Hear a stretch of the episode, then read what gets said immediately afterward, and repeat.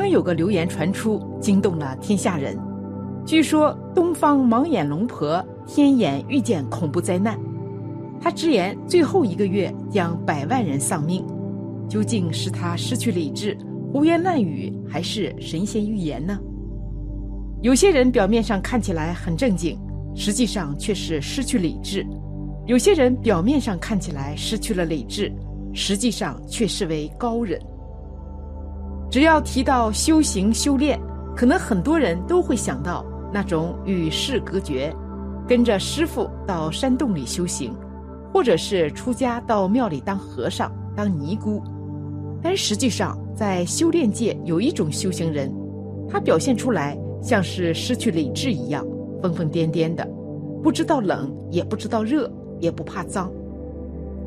在河北省保定地区，就有一个阿婆预言的真实故事。阿婆是上个世纪三四十年代的人，保定地区高阳县人。由于她行事作风有点疯疯癫癫的样子。所以给他取了个绰号叫“疯阿婆”，在外人的眼里就觉得他行为很古怪，经常是背着个小包袱，然后里面装着香火，手里捂着一根棍子。他一直都是独自一人，他经常借住在农村人家或者是庙堂里。人们给他吃饭就得先给他一支香，否则他就不吃。遇到庙堂，他就会自己跑进去，先把里面打扫干净，然后把人们给他的香拿来敬拜神佛。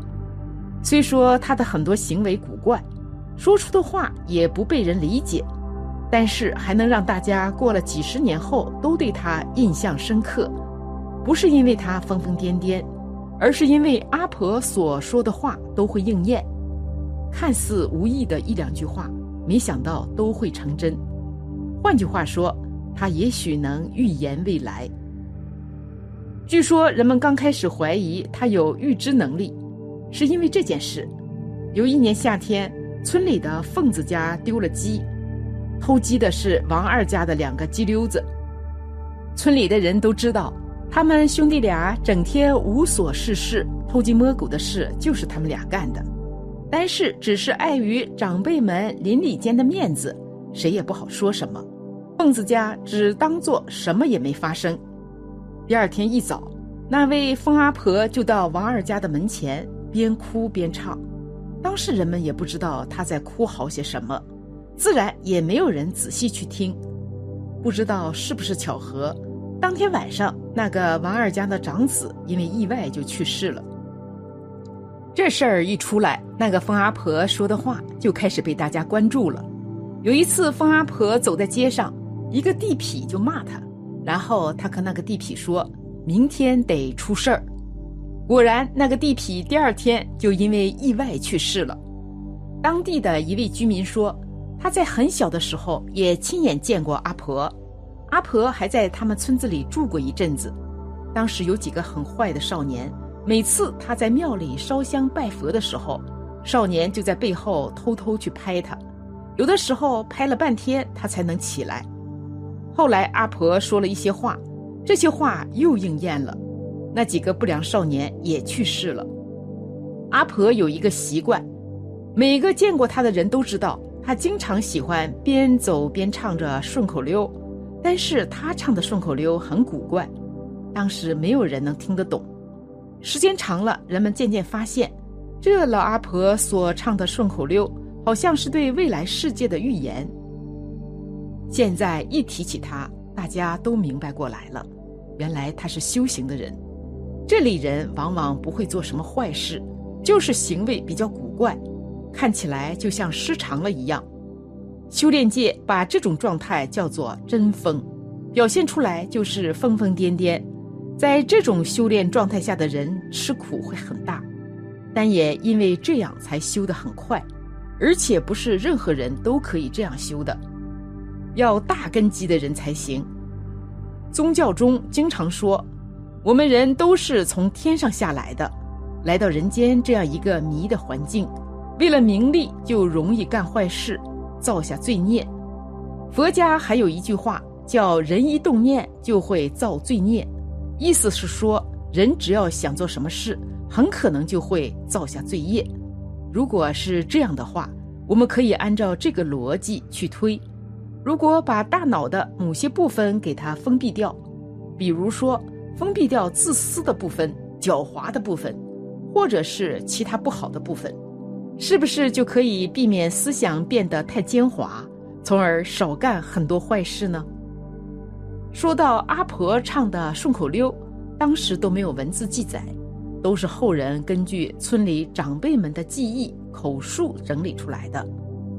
顺口溜一开始是这样说的：“一拆了大寺盖学堂，怎么拆的怎么盖上。”应该说的是民国时期大兴教育，许多寺庙被拆了当学校，后来要开发旅游资源，于是学堂又改回了寺庙。二花钱没有眼儿，穿鞋没有眼儿。以前的铜钱都带眼儿，现在的货币都改成纸币。以前穿的鞋子都是裹脚的，现在什么奇形怪状的鞋子也多了，露着脚面的都有。三，楼上楼下灯头朝下，盖屋不用驮，千年的古道走成河，千年的媳妇熬成婆。过去住的很多都是平房，家里都点着油灯，灯头朝上，但现在很多人住的都是楼房，都用电灯，头是朝下的。这里还说，过去儿媳妇在家里的地位比阿婆低，现在都反过来了。四，拿着儿女当亲娘，敲骡子敲马还要敲人。过去各家各户孩子比较多，每个孩子都分得父母的关注，也就没有那么多。而现在计划生育，每家孩子比较少，所以对于孩子就过分的溺爱，就像当成亲娘那样。敲这个字的意思是指手术，就是去除生育能力。顺口溜的第一句到这里也算应验了。接下来最后这几句，或许是还没发生的，或许是正在发生的事情了。大意是在告诉人们，人们将面临巨大的灾难，而且其中最后两句还和韩国的预言惊人的一致。后来，这个阿婆在保定市清苑县国公营村离开人世，那里的村民还给她修建庙宇，每年的三月三号还有因她而起的庙会，庙会还很大，他的庙香火很盛，每年庙会不仅有保定的，还有许多天津、北京，甚至是上海的人不远千里来给他烧香。其实他生前还说过很多话。只是很多话说的次数很少，没人在意，也就没人记得了。当然，这些预言唱词不是正规的预言，都是针对各种大事小事，或者是当时街坊邻居们的事说的。因此，很多话也不像其他预言一样构成重大的历史意义，都是口耳相传的。从古至今，这样的预言例子并不少见。这些人也许是在告诉或者提醒人们什么，也许他们就是上天派来的使者。如果神真的在关注着人，那么这种也就不是无缘无故，而这里面就很值得我们去深思了。